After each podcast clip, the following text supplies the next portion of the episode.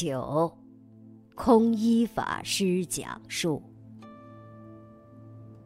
一九九五年，我陪伴妙音法师被公派到新加坡，参加第一届净宗培训班，得以到老和尚身边学习。当时，有件事我们觉得很奇怪。每次只要韩馆长来到，老和尚总是让出自己坐的位置，请韩馆长坐。老和尚的弟子们都是先问候馆长，再问候师傅。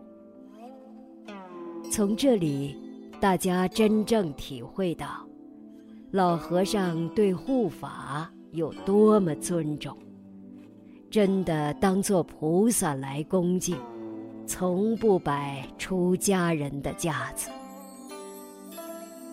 二零零零年，受老和尚的嘱咐，我在新加坡佛教居士林习讲了《发起菩萨殊胜制要经》，主要内容是讲修学功夫不得力的原因。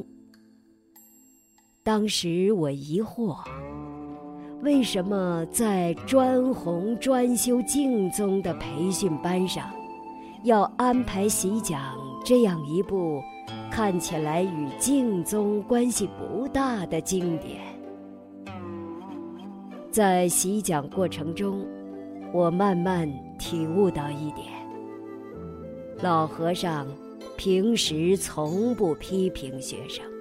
而是请出经典，接受佛的教诫，不求他过失，亦不举人罪，离粗语牵吝，当舍于懈怠，远离诸愧闹，寂静常知足，让大家在学习中自己对照反省。从内心深处升起惭愧心，进而改过迁善。这里就知道老和尚的用心良苦，悲心切切。